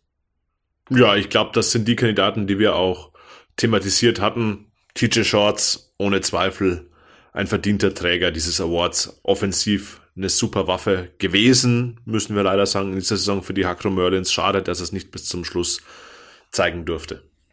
Stimmt. Äh, was ich übrigens mega cool finde, muss ich mal nur kurz so sagen, TJ Short sitzt nach wie vor bei Kreilsheim immer mit auf der Bank, sogar bei den Auswärtsspielen fährt er mit und unterstützt da seine Mannschaft von der Bank aus. Also das ist nicht selbstverständlich. Ganz viele, gerade US-Amerikaner, äh, suchen da eigentlich eher den Heimweg, um sich zu Hause regenerieren zu können. Das ist bei TJ Shorts anders. Er committet sich wirklich 100% mit den Hakro Merlins. Das finde ich echt bemerkenswert. Nur als kleiner Side-Fact. Jetzt äh, Best Defensive Player, auch da gab es nicht wirklich eine Überraschung. Nein, auch das waren alte Bekannte. Den Award hat bekommen Justin Simon, MHP Riesen Ludwigsburg, 35 Prozent knapp der Stimmen abgestaubt vor Nick Weiler-Bepp, der aber dann schon deutlich weniger hatte, weniger als die Hälfte, 16 Prozent für Nick Weiler-Bepp von den Bayern. Ja, ich würde sagen, das sind die beiden besten Verteidiger, die wir haben in der Liga. Ja, Max Di Leo landet übrigens auf Platz 3 mit 8,64% der Stimmen beim Best Defensive Player. Wäre auch für mich vertretbar. Also Max Di Leo, finde ich, find ich, passt da auch unter diese Top 3 rein. Der, der kleine Kettenhund aus Hamburg. U22, das war gar nicht so deutlich, wie ich dachte. Ähm, finde aber im Nachhinein auch, dass es zu Recht nicht so deutlich war. Justus Hollatz gewinnt das Ding absolut verdient mit knapp 27 Prozent. Äh, er macht einfach einen herausragend guten Job, hat eine riesengroße Rolle und ich glaube, das verschafft ihm diesen minimalen Vorteil als bester U22-Spieler vor Platz 2, vor Malte Delo von Alba Berlin, der keine so riesengroße Rolle eben hat wie Justus Hollatz. Ja, genau so ist es. Also ich glaube, dort sollte es keine zwei Meinungen geben. Justus Hollatz ist individuell in dieser Saison der beste deutsche U22-Spieler in der Liga. Er hat die größte Rolle, er trägt die meiste Verantwortung, er spielt auf der Point Guard-Position und das ist ohne Zweifel der beste junge Spieler in der Liga. Malte Delo, absolut riesen Respekt vor ihm, wie er sich entwickelt hat im System von Alba Berlin. Super Rollenspieler, aber ich finde so allein von der Verantwortung, die auf dem Court übernommen wird, steht Justus Hollers noch eine Stufe drüber. Luke van Sloten übrigens auf Platz 3 hier gelandet von den Basketball-Löwen Braunschweig mit knapp 15 Prozent. Auch eine relativ deutliche Prozentzahl, die er hier noch abstauben konnte, auf Platz 3. Dann Coach of the Year. Es ist, wie zu erwarten war, Thomas Isalo. Ja, mit atemberaubendem Vorsprung. 64 Prozent der Stimmen an Thomas Isalo. Platz 2 dann Rodrigo Pastore 14% und Israel Gonzalez nur 5%. Ja, wir haben es oft genug angesprochen, Starki. Thomas Isalo hat aus Bonn, einer Mannschaft ohne Identität, eine Mannschaft jetzt mit klarer Identität gemacht, die die Hauptrunde auf 1 oder 2 abschließen wird. Daher völlig nachvollziehbar die Wahl von Thomas Isalo. Ja, und der hat auch eine coole Rede vor seiner Mannschaft gehalten. Ich fand das ganz cool, hat die Social Media Abteilung von den Telekom Baskets da ziemlich cool gemacht. Schaut da mal gerne bei Twitter vorbei.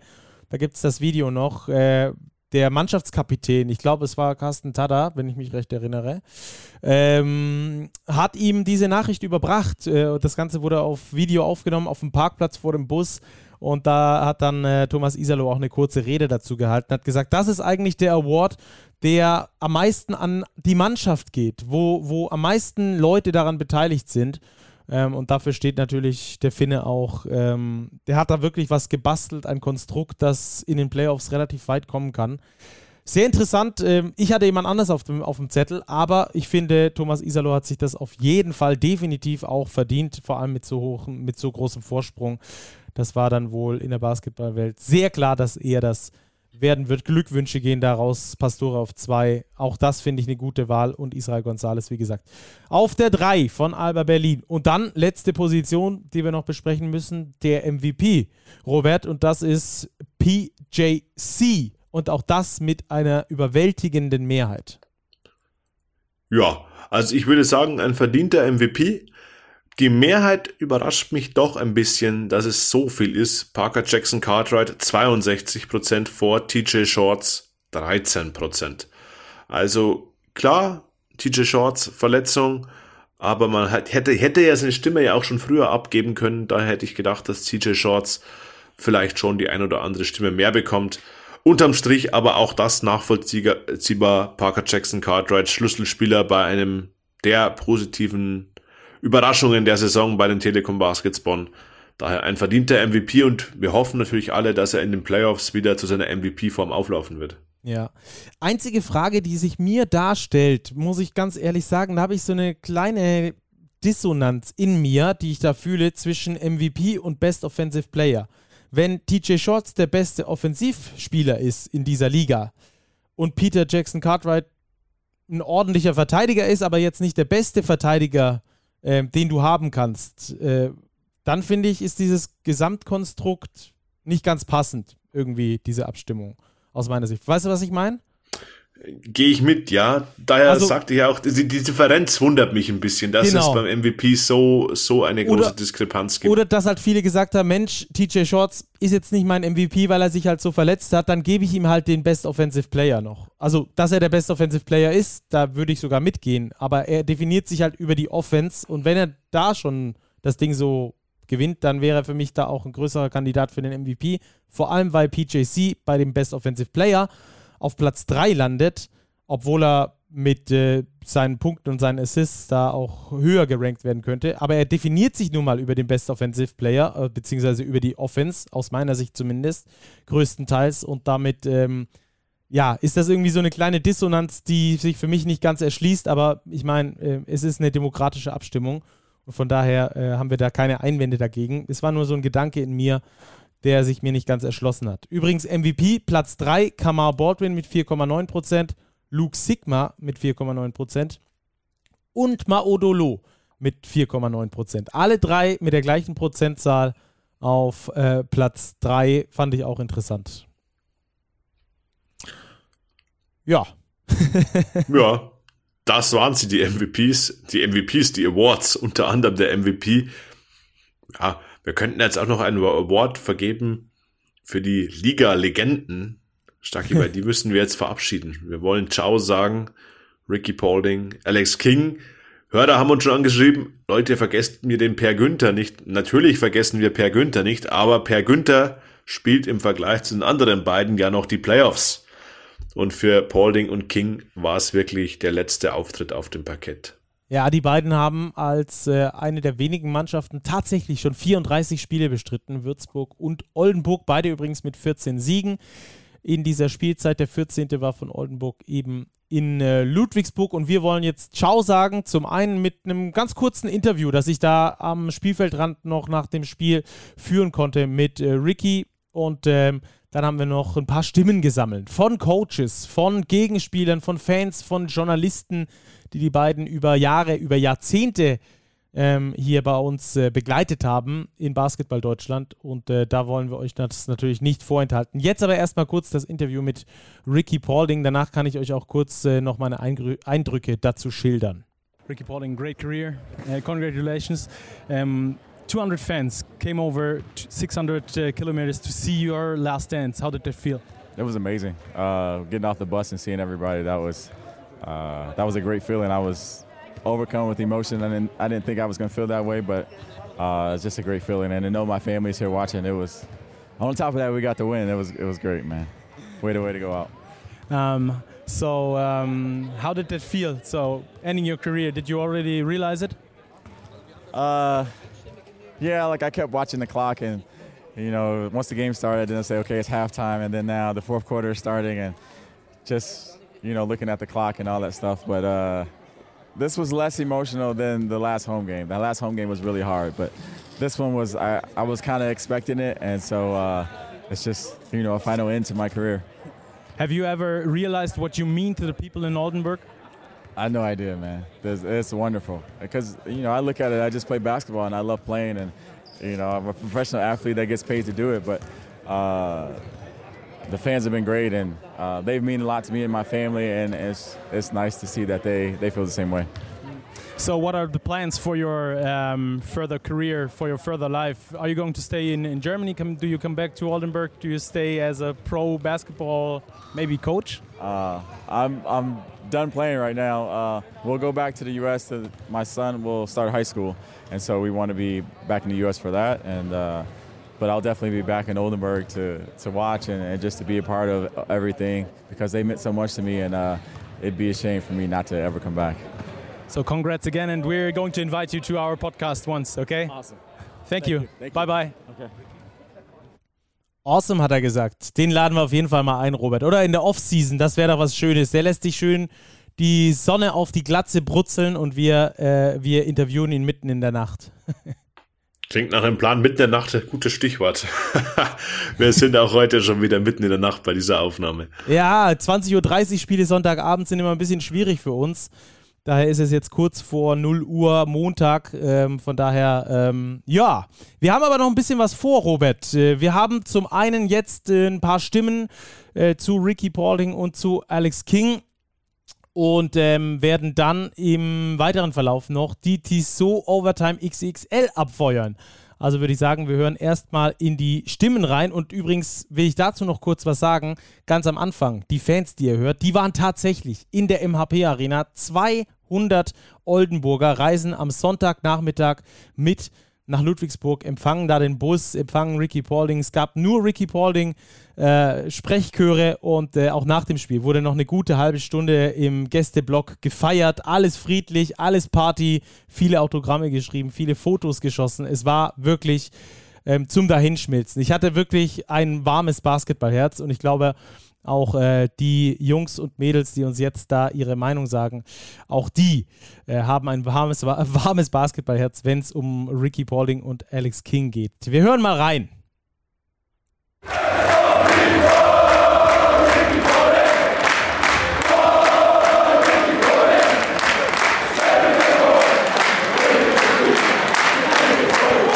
Servus Stacki, Servus Robert.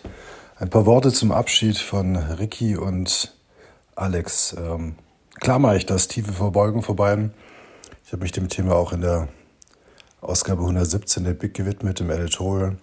Ich mich dazu verstiegen, das Zeitenwende zu nennen, wenn drei Legenden, Per Günther wird ja demnächst auch abtreten. Als Meister glaube ich nicht, aber am Ende der Playoffs, also wenn drei Legenden abtreten aus der Bundesliga, ähm, eine Veranstaltung, die leider immer noch dadurch geprägt ist, dass eine wahnsinnig hohe Fluktuation herrscht, also ständig Spieler reinkommen und gehen, dann ist das was Besonderes, dann ist das eine Zeitenwende. Und ähm, ja, riesengroße Verbeugung vor Alex King mit 637 Spielen. Ähm, bei drei Teams äh, vier nationale Titel gewonnen, natürlich Ricky Pauling mit 584 Spielen, unfassbar vielen. Ähm, großartige Karriere gehabt. Ich kann mich an meine Ulmer Zeit erinnern, wo ich lange Zeit als Pressemensch gearbeitet habe und ähm, vor jedem Spiel darüber gesprochen wurde. Ricky müsste man stoppen und jedes Jahr kam ein neuer Guard-Verteidiger, der meinte, das sei kein Problem und da waren ganz gute dabei, auch Carsten Taller und ähm, unter anderem und es sah halt danach immer so aus, dass alle extrem überrascht waren, was dieser Ricky Pauli gemacht hat und Ulm regelmäßig gekillt hat, unter anderem mit seinem Shot im 27-Punkte-Comeback-Spiel.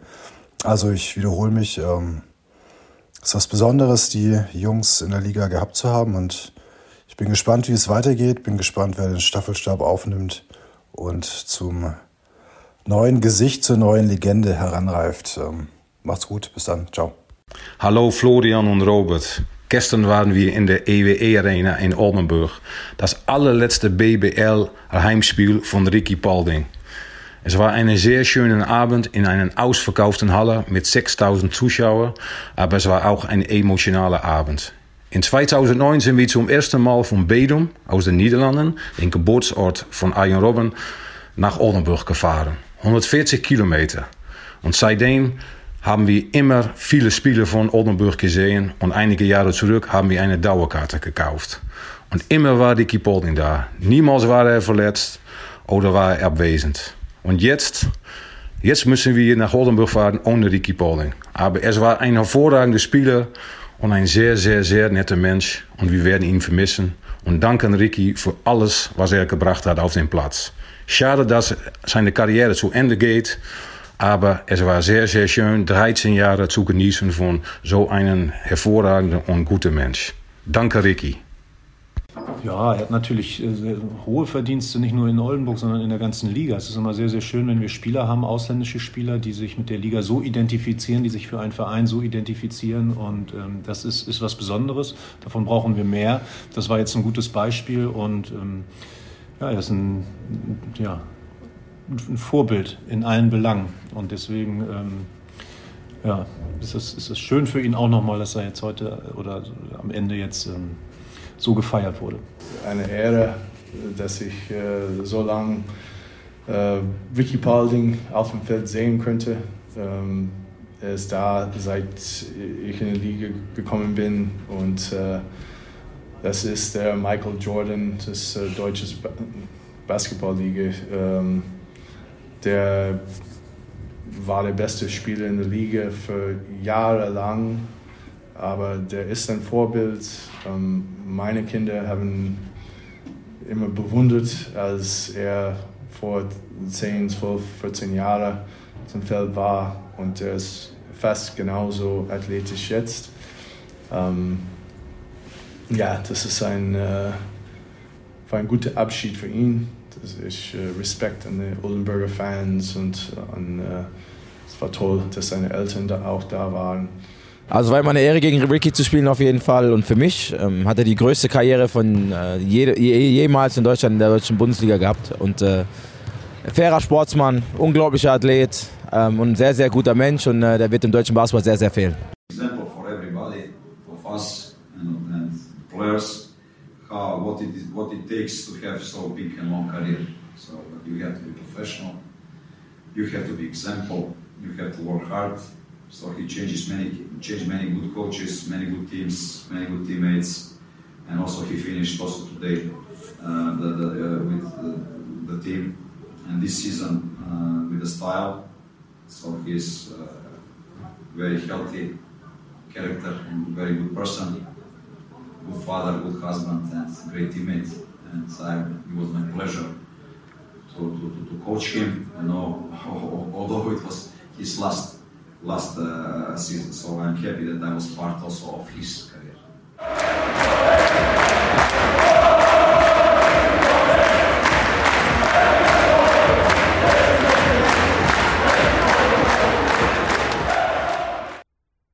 So, da waren aber schon richtig viele dabei. Da war Martin Fünkele dabei, unser Chefredakteur, John Patrick, Ingo Freier, David McRae, der gute Jack, unser lieber, unser lieber Hörer, den wir hier hören. Schöne Grüße in die Niederlande und äh, auch Sascha Filipowski und zwei, die haben wir uns noch aufgespart für hinten dran. Die kamen ein bisschen spät rein, aber deswegen wollen wir sie natürlich trotzdem spielen. Zum einen Laurenz und zum anderen der gute Martin, der sogar ein bisschen emotional wurde. Wir hören einfach mal rein. Zu Ex-King kann ich einfach nur sagen, das erste Mal so wirklich in Erscheinung getreten. Für mich ist er, was das erste Mal in Würzburg gespielt hat, ähm, das war dann das All-Star-Game in Nürnberg damals, als er dann das erste Mal dort als All-Star dabei war. Ähm, und dann habe ich die, die, seine, seine ganze Karriere eigentlich irgendwie immer mitverfolgt ähm, und habe mich zum einen extrem darüber geärgert, wie das dann in München gelaufen ist mit äh, Trinkieri und ihm. Und zum anderen habe ich mich dann aber wirklich darüber gefreut, als es dann hieß es äh, in der letzten Saison, er kommt nochmal zurück nach Würzburg, ähm, unterstützt die Jungs, ähm, und hilft mit, in Würzburg nochmal was, was auf die Beine zu stellen. Ähm, hat jetzt nur semi gut funktioniert, aber ich finde es gut, dass, dass Alex bei uns war und Alex bei uns ist und auch weiterhin in Würzburg bleiben wird. Ähm, von daher, Alex King ist für jeden, für jedes Team, für jede Organisation eine Bereicherung, egal was genau er jetzt in Würzburg äh, macht, bei uns oder in der Stadt an sich. Schön, dass er da war. Ja, danke Vicky, danke Alex, King und ja, Vicky Pauling und vor allem auch Per Günther. Und ich bin sehr traurig, dass die jetzt gehen. Aber ich denke, sie haben sich richtig entschieden. Und ja, bisschen schade für die Basketballwelt, aber ich wünsche euch viel Glück für die Zukunft und viel Erfolg. Wie versprochen, bisschen emotional noch hinten raus. Äh, das also unsere netten Hörer Laurenz und Martin. Da vielen Dank äh, fürs Einsenden der Sprachnachrichten. Es war schon ein bisschen traurig, aber wie gesagt, ich hatte eigentlich weniger Tränen in den Augen als wirklich so ein warmes Herz. Du warst ja beim letzten Spiel von Alex King in München. Erzähl doch du auch mal noch kurz, wie war es denn dort? Ja, Alex King hat jetzt nicht äh, die Atmosphäre vielleicht vorgefunden, die er sich verdient hätte. Die Halle war schon gut leer bei dem Spiel am Sonntagabend der Bayern gegen Würzburg. Aber man hat ihn auch verabschiedet. Die Spieler haben ihn umarmt, die alten Weggefährten, Nihat Cedovic, Wladimir Lucic, ähm, Alex King ist dann auch noch auf die Tribüne gegangen. Es waren wirklich auch einige Fans aus Würzburg dabei. Und ja, ich hat noch mal ein ordentliches Spiel gezeigt, 30 Minuten gehen dürfen, auch weil der Kader so klein war. Und Sascha Filipowski hat es nach dem Spiel gut zusammengefasst. Alex King ist ein Vorbild dafür, wie man Profi ist, wie man es 20 Jahre schafft, in einer Liga zu spielen. 20 Jahre BBL für Alex King. Debüt 2002 in Frankfurt, Jetzt Karriereende in Würzburg, 20 Jahre später. Nationale Titel gewonnen mit Frankfurt, mit Berlin, mit den Bayern, Meisterschaften, Pokalsiege. ja, das war eine pickepacke volle Karriere für Alex King. 638 Spiele, die meisten, so viel hat kein anderer in der BBL. Daher eine grandiose Karriere ist zu Ende und wir können, glaube ich, nur den Hut ziehen vor Alex King.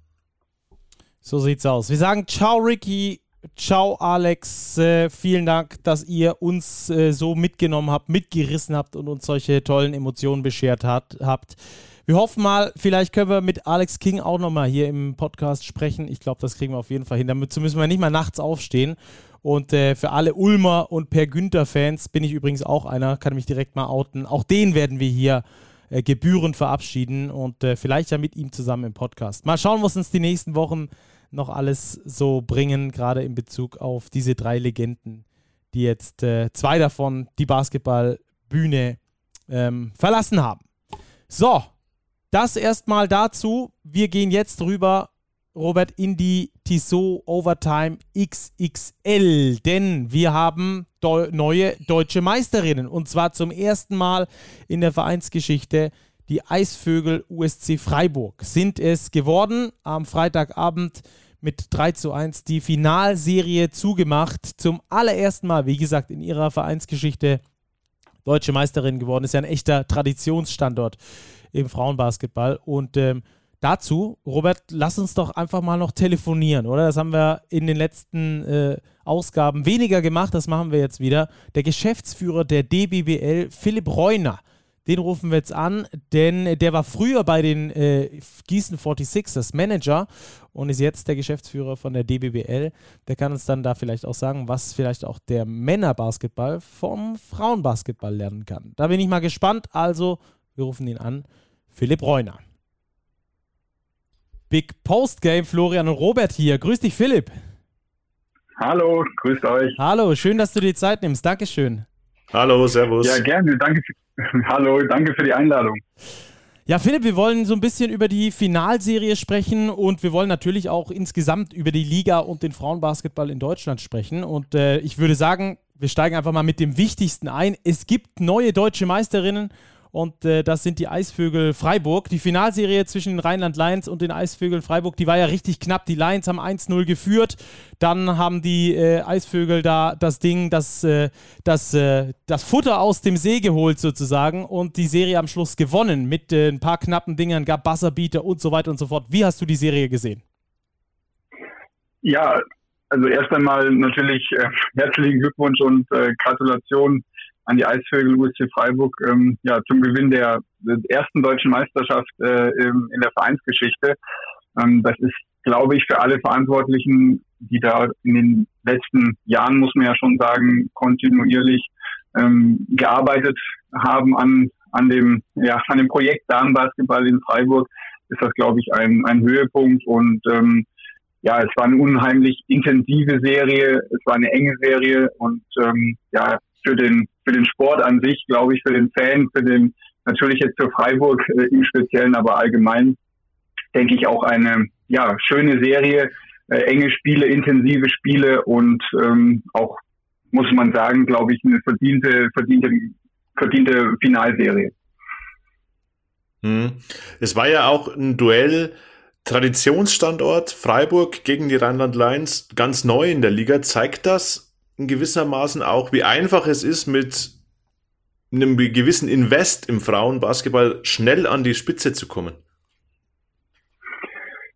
Ähm, ja, also genau, du, du sprichst es an. Ähm, erstmal natürlich auch ähm, an die Rheinland Lions äh, Respekt und auch da Gratulation. Ähm, das hat man ja vielleicht äh, so gar nicht auf dem, auf dem Zettel. Sie sind als Aufsteiger in der ersten äh, Saison in der, in der Toyota ersten Basketball Bundesliga direkt ähm, als erster der Hauptrunde in die Playoffs eingezogen und im Finale jetzt auch, ähm, denke ich, ein, ein eben, ja, ebenbürtiger Gegner gewesen. Ähm, und von dem her ist das natürlich schon, ja, ich sag mal, ähm, ein, ein positives Beispiel dafür, dass das eben auch ähm, ja mit mit einem gewissen äh, gewissen Rahmenbedingungen natürlich auch äh, hohen Ambitionen. Ich glaube, das war auch ähm, direkt zu Saisonbeginn oder auch schon vor Saisonbeginn ähm, war im Prinzip das Ziel der Rheinland Lions dort ähm, auch oben mitzuspielen. Das ist natürlich so so weit und äh, so gut funktioniert hat. Ich glaube, das kann man vorher immer immer natürlich nicht planen. Ähm, ja, und von dem her muss man schon sagen, wenn die Rahmenbedingungen stimmen und wenn man äh, jetzt so wie die Rheinland Lions ähm, ja gewisse gewisse äh, finanzielle vielleicht auch Möglichkeiten hat, ähm, dass man dann eben es durchaus auch schaffen kann, in die in die Finalserie einzuziehen, wobei man auch sagen muss, so so ein so ein Spiel oder so äh, insgesamt so eine Saison, ähm, das, das ist natürlich jetzt nicht, äh, es sind viele Faktoren, die da eine Rolle spielen. Ich glaube, da kann man jetzt nicht nicht nur das auf die auf die finanziellen Rahmenbedingungen ähm, quasi abzielen, sondern dann da, da muss schon muss schon eine Menge zusammenkommen. Ähm, aber klar, also die Rheinland-Lions haben in dieser Saison wirklich einen, einen tollen Job gemacht und von dem her auch, auch da Respekt und, und Gratulation nochmal. Und ich glaube, natürlich die Enttäuschung äh, ist, ist verständlich, ähm, dass, dass da natürlich ähm, quasi jetzt, wenn man so nahe davor steht, ähm, ähm, da auch, auch äh, ja, die, die Verantwortlichen, die Spielerinnen ähm, dort sich mehr erhofft haben. Aber ich glaube auch dort ähm, kann man ja auch, oder das hoffe ich zumindest, dass man, äh, dass die Rheinland Lions dort ähm, die, die Kraft auch schätzen, in der nächsten Saison eben auch wieder anzugreifen. Und ähm, ja, das, das ist zumindest, äh, zumindest ein gutes Zeichen insgesamt, dass, dass dort äh, zumindest auch ähm, ja, die, die, die Rheinland Lions oder auch vielleicht andere, andere Standorte da ähm, ja, einen, einen gewissen, wie soll ich sagen, auch, auch ein, ein Ziel, Ziel haben, dass, dass, äh, dass ja, wenn, wenn einige, einige Dinge zusammenkommen, dass man es eben dann auch bis ins Finale schaffen kann. Mhm viele Faktoren. Einer davon ist ja sicher der monetäre, aber es gibt natürlich ganz viele mehr Faktoren, wie es im Fußball so schön heißt, äh, Geld schießt keine Tore, so ist es im Basketball natürlich auch. Äh, das hat man auch äh, in der Basketball-Bundesliga der Herren auch gesehen, dass da nicht Geld immer unbedingt heißt, gleichzeitig auch Erfolg zu haben. Ähm, die Hauptrunde wurde ja nicht komplett zu Ende gespielt. Was war der Grund? Hole vielleicht unsere Zuhörer dann nochmal kurz ab und gab es dadurch irgendwelche Nachteile jetzt aus Ligasicht beispielsweise in der Vermarktung oder mit Sponsoren? Hatten die Clubs, Spieler irgendwelche Nachteile davon oder war das so ein einmaliges Ding und äh, kommt jetzt wahrscheinlich nicht mehr vor und die Nachteile waren nicht ganz so groß? Ja, also die Saison insgesamt war, glaube ich, für alle Beteiligten ähm, sehr herausfordernd. Ähm, wir, wir hatten zwar zu Beginn der Saison schon ähm, damit ja nicht gerechnet, aber man musste ja davon ausgehen, dass die Corona-Situation ähm, uns noch beschäftigen wird. Ähm, also das heißt, wir haben versucht, auch vor Saisonbeginn gewisse gewisse Regelungen zu treffen, die eben auch im Worst Case dann dann zum Tragen kommen. Eine davon war eben diese ja diese Situation, dass eben nicht alle Spiele der Hauptrunde äh, gespielt werden können. Ähm, daneben hatten wir ja auch ein Test- und Hygienekonzept, das ähm, ja eigentlich auch muss man sagen, recht gut funktioniert hat. Aber auch die, ich sag mal, allgemeine Lage in Deutschland war ja gerade im Dezember, Januar, Februar sehr schwierig. Es gab einige Spielverlegungen und ähm, so war es natürlich auch bei uns, dass äh, es nicht optimal war und ähm, und nicht gut, dass eben, so wie du es angesprochen hast, die Hauptrunde nicht zu Ende gespielt werden konnte. Nicht nur für die für die Vereine, also sprich, es gab ja einige Mannschaften, die noch Spiele ähm, zu spielen gehabt hätten, ähm, die sich auch noch verbessern hätten können ähm, von der Platzierung her. Ähm, es, es gab natürlich auch äh, für, ja, ich sag mal, für die Heimspiele, die dort ausgefallen sind, für die Standorte, ähm, ist das nicht, nicht schön. Und ähm, ich denke, sowas sollte und ähm, das ist unser Ziel auch nicht mehr vorkommen, dass, dass wir das in der nächsten Saison auch, auch wieder haben. Ähm, weil es hat am Ende äh, eben ist, ist nicht für alle fair, muss man muss man auch so deutlich sagen.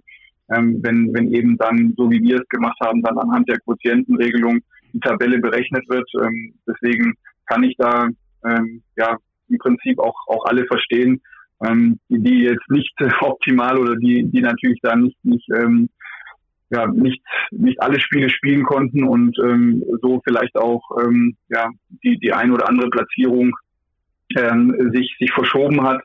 Ähm, von dem her ist das auf jeden Fall etwas, was, was wir unbedingt vermeiden möchten. Ähm, von, von, der, von der Seite Vermarktung, insgesamt Außendarstellung muss man sagen, dass, dass wir glücklicherweise auch mit den Sponsoren ähm, ja, Gespräche hatten und, und dort natürlich auch ein Verständnis, ähm, äh, ein, ja, dass es auch Verständnis dafür gibt, dass die Situation ähm, nicht, nicht einfach war. Und wir wollten eben, und das war auch das Ziel, sowohl in der ersten Liga als auch in der, in der zweiten Liga, dass wir im Prinzip die anschließenden Playoffs, Playdowns geordnet spielen äh, können. Und das war letztendlich auch ein, ein hauptausschlagender Punkt, wo wir dann gesagt haben, ähm, wir, wir wenden die Regelung schweren Herzens an, dass wir eben einige Spiele nicht spielen können. Man muss sagen, es waren am Ende nicht nicht so viele, wenn man die Gesamtzahl der Spiele betrachtet, aber es waren eben dann doch doch vereinzelte Spiele, die auch noch ähm, ja vielleicht äh, das Zünglein an der Waage gewesen wären. Von dem her ja, ähm, ist das äh, für die kommende Saison unser Ziel, mhm. dass wir die Situation natürlich nicht mehr haben. Hm. Philipp, ganz allgemein, man hört vom Basketball der Frauen sehr wenig, selbst in unserer Basketball-Bubble. Woran liegt das? Berichten die Medien zu wenig oder liegt es vielleicht auch an der Außendarstellung der Vereine, der Liga, Social Media mäßig und so weiter? Wo liegt da das Problem? Ja, also du hast vollkommen recht. Die äh, Berichterstattung oder allgemein die Wahrnehmung ähm, des Damenbasketballs in Deutschland ist doch ähm, nicht an dem Punkt ähm, angelangt, die es vielleicht auch anderen in anderen Sportarten der, der äh, Frauen und und äh, Mädchensport äh, genießen. Ähm, ich glaube, das liegt an, an vielen Faktoren. Also ich, ich würde es jetzt gar nicht an einem bestimmten Punkt festmachen. Aber was ganz klar ist, die, die Liga, also wir als, als Toyota Damenbasketball Bundesliga müssen da auch äh, unseren Teil dazu beitragen, ähm, dass eben das in, in Zukunft äh, Stück für Stück sich bessert. Ähm, also das fängt an mit dem Thema ähm, ja, Social Media, äh, Homepage, ähm, wo, äh, wo wir als Liga natürlich ähm, ja, uns weiterentwickeln müssen. Ähm, wir haben versucht in den letzten Monaten oder die letzten anderthalb Jahren da auch ähm, kleine Dinge zu verändern, ähm, angefangen von dem Thema der, der Statistiken, ähm, jetzt auch kleinere Veränderungen an der Homepage. Aber natürlich ähm, muss das Ganze noch noch deutlich besser werden von uns als, als Liga, dass, dass wir äh, dort auch ähm, ja, präsenter werden in den, in den Medien. Ähm, wir haben uns jetzt zumindest über die Finalserie gefreut, dass dort, äh, dort äh, durchaus ähm, Interesse besteht, auch, auch für, die, für die Berichterstattung, auch bei unserem Pokalfinalturnier ähm, war diese Highlights, sage ich mal, sind dann schon auch, auch im Fokus, aber darüber hinaus ähm, ist natürlich ganz klar das Ziel, dass die, die anderen auch wichtigen Spiele und schönen Spiele äh, natürlich auch äh, ihre, ihre Würdigung ähm, erhalten.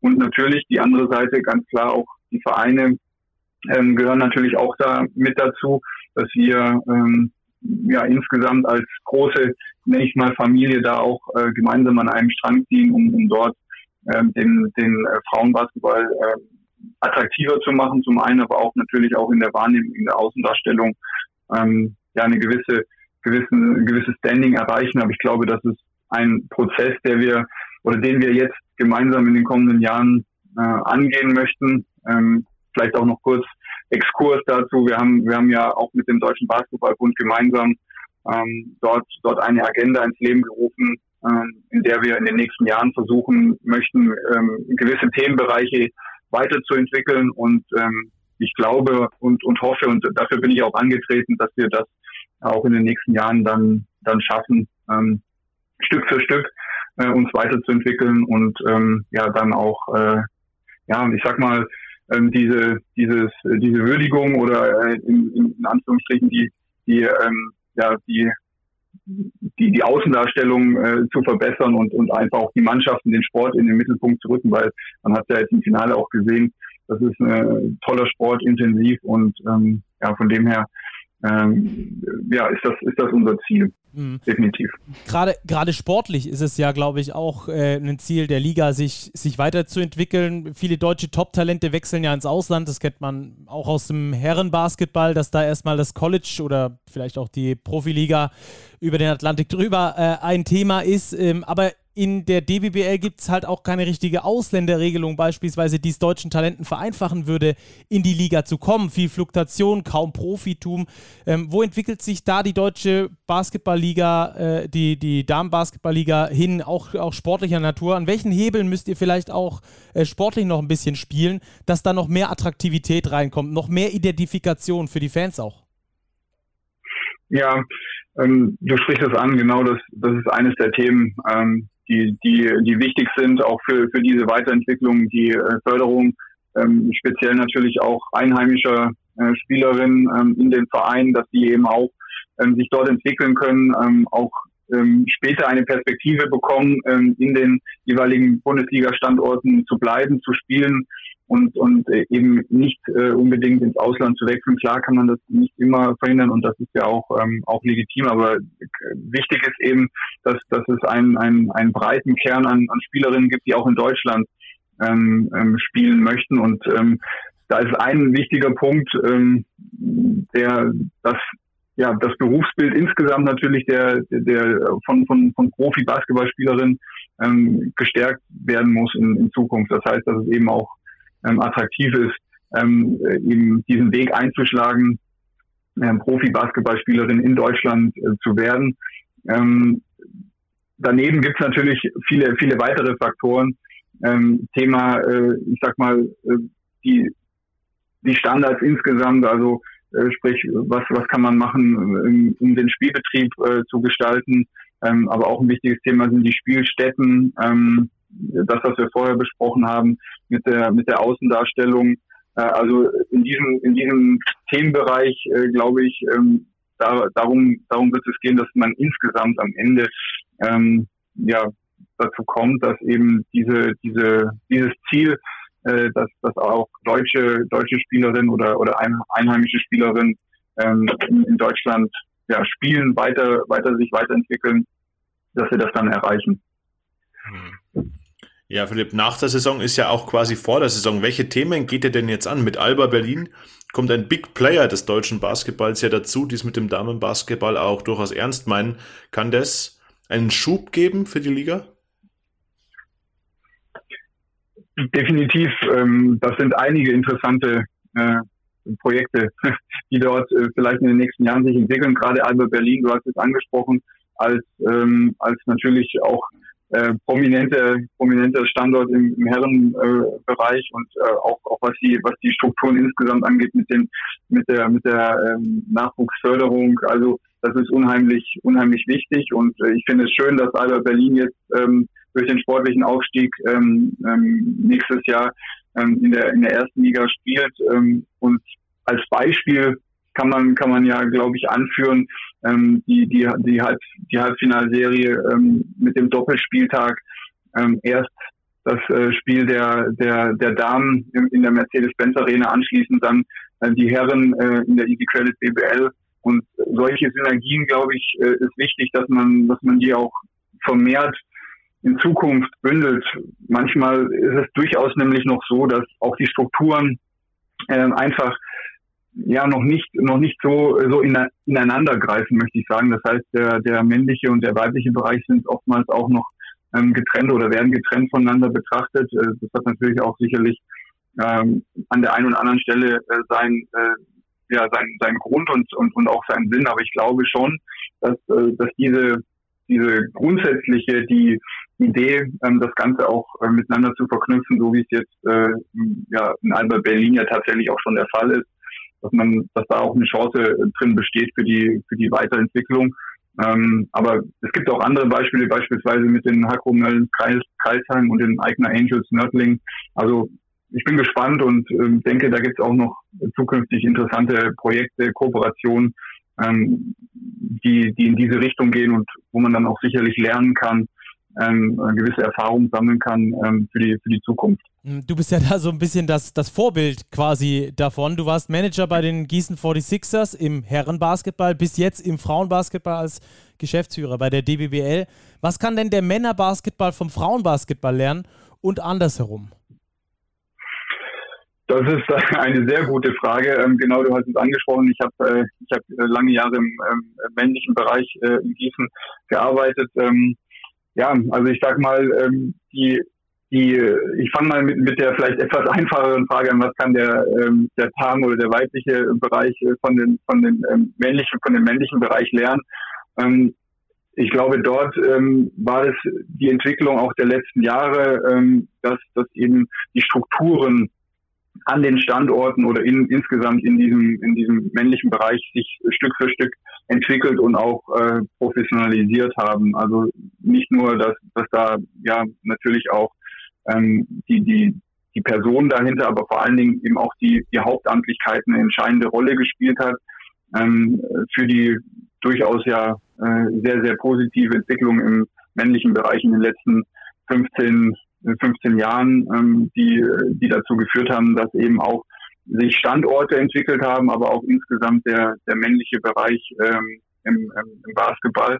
Also ich glaube, das ist ein Punkt, äh, wo wir, wo die, die Toyota Damen Basketball Bundesligen lernen können und auch die, die Standorte, ähm, dass eben diese Basis sehr wichtig ist, ähm, um eben äh, ja kontinuierlich langfristig ähm, zu arbeiten, äh, ja, um dann eben sich auch weiterzuentwickeln. Ähm, was kann der äh, männliche Bereich von den von dem äh, von dem Damenbasketball ähm, lernen? Ähm, ja, ich, ich denke, ich denke, dass diese diese diese dieser diese diese ich sag mal die die grundsätzliche ähm, ja, die, dieser Spaß am, am, am Sport. Ich, ich, ich glaube, ich glaube, diese, diese, diese, die Vermittlung gerade im Nachwuchs und ganz jungen Bereich, ähm, dass, dass dort eben auch, auch viele, viele Mädchen ähm, sich, sich engagieren, ähm, dort äh, äh Basketball spielen, ähm, dass es, dass es, dass wir irgendwie schaffen, ähm, insgesamt im Basketball diese, diese äh, Basketballbegeisterung, nenne ich es jetzt einfach mal, weiterzutragen ähm, auch auch in dem im, im, im dann weiblichen Bereich, also sprich die Schul-AGs, ähm, ganz angefangen äh, von von den ganz jungen ähm, Kids, dass wir dort eben ja gemeinsam auch auch vielleicht mit dem mit den mit den äh, männlichen äh, mit dem mit den Standorten äh, mit den mit den äh, Bundesligisten dort eben ja zusammenzuarbeiten und und es schaffen insgesamt dieses äh, große Potenzial äh, nenne ich es mal, oder auch äh, diese ba Basketballbegeisterung äh, zu transportieren und dann eben auch ähm, äh, fortzuführen. Ich glaube, dass, dass, dass, äh, dass die Standorte bei uns, die Bundesligisten, das schon, schon sehr gut vormachen und ähm, ja, das, das denke ich, könnte so ein Ansatzpunkt sein. Sehr gut. In Freiburg gab es auf jeden Fall Erinnerungen, die geblieben sind. Am Freitagabend gab es eine große Meisterparty. Da wollen wir natürlich nochmal ganz offiziell herzlichen Glückwunsch sagen und freuen uns sehr, dass es da für die Freiburger zum ersten Titel gereicht hat. Vielen Dank, Philipp, für deine Zeit ähm, und für deinen äh, Blickpunkt auf die Frauen, auf den Frauenbasketball in Deutschland. Und dann hoffen wir natürlich, dass der sich da auch entsprechend weiterentwickelt, dass wir dann da noch mehr hören und hier bei uns im Podcast noch häufiger darüber berichten können. Danke dir, Philipp. Sehr gerne und ich freue mich und ja, wünsche alles Gute und ja, bis bald hoffentlich. Ganz genau, bis bald. Mach's gut. Bis Ciao. bald. Ciao interessante Einblicke, also die wir da gewinnen konnten. Robert, äh, ich bin mal gespannt, wo sich da der Frauenbasketball hinentwickelt. Ja, ganz spannend. Man hat ja auch mit dem TSV Wasserburg, das ist eher meine Heimat, meine heimatlichen Gefilde, einen Traditionsstandort verloren. Dafür kommt Alba Berlin nach oben. Ein, ja, Traditionsstandort ist hier vielleicht der falsche Begriff. Schon Traditionsstandort, aber schon ein richtiger Big Player im deutschen Basketball. Ich glaube, das kann der DBBL nur zuträglich sein. Bin auch gespannt, ob es da vielleicht einen ähnlichen Effekt gibt wie damals, als der FC Bayern München in die Bundesliga aufgestiegen ist. Da gab es ja dann auch einen sehr viel größeren Fokus auch auf die Liga von Nicht-Basketballern. Vielleicht gelingt es der DBBL ja da ein bisschen mehr Aufmerksamkeit zu generieren. Ganz ehrlich, selbst wir in unserer Basketball-Bubble ähm, haben es manchmal schwer, da die DBBL wirklich irgendwie mitzuverfolgen, da News äh, durchzubekommen. Da muss man sich dann wirklich auch ähm, ganz explizit darum kümmern und äh, entsprechend äh, nicht so ganz einfach ist das dann da manchmal sich zu informieren. Deswegen hier nochmal der Shoutout raus an die DBBL. Gerne mehr machen, gerne mehr pushen an Nachrichten, an äh, tollen Persönlichkeiten und echten Typen, die es ja auch dort gibt dann äh, haben wir Medien da vielleicht auch manchmal ein bisschen einfacher, das Ganze bei uns ins Programm mit aufzunehmen. Robert, das war's erstmal für diese Woche. Wir waren richtig lang unterwegs, obwohl es ein Sonntagabend war. Jetzt ist es schon Montagmorgen. Aber wir tun alles für die Basketballfans da draußen. Ja, wenn der Spieltag spät zu Ende ist, sind wir trotzdem zur Stelle und es geht heiß weiter in dieser Woche, Stacki. Dienstag 20 Uhr. Bayern, Barcelona, Spiel 5. Do or die, Euroleague Playoff Viertelfinale. Und dann gibt es ja auch noch Olympiakos gegen Monaco, auch Spiel 5, auch da unbedingt reinschalten und vielleicht gibt es ja dann da auch Erinnerungen, die bleiben. Wir hoffen es auf jeden Fall. Wir haben Erinnerungen von diesem Basketballwochenende, die uns für immer im Gedächtnis bleiben werden. Von Ricky Paulding, von Alex King. Macht's gut, schöne Karriere danach und äh, Robert, wir sehen uns nächste Woche wieder, weil unsere Karriere ist nämlich noch nicht vorbei. Bis dahin, mach's gut. Ciao. Ciao, macht's gut. Bleibt Bis sportlich. zum nächsten Mal.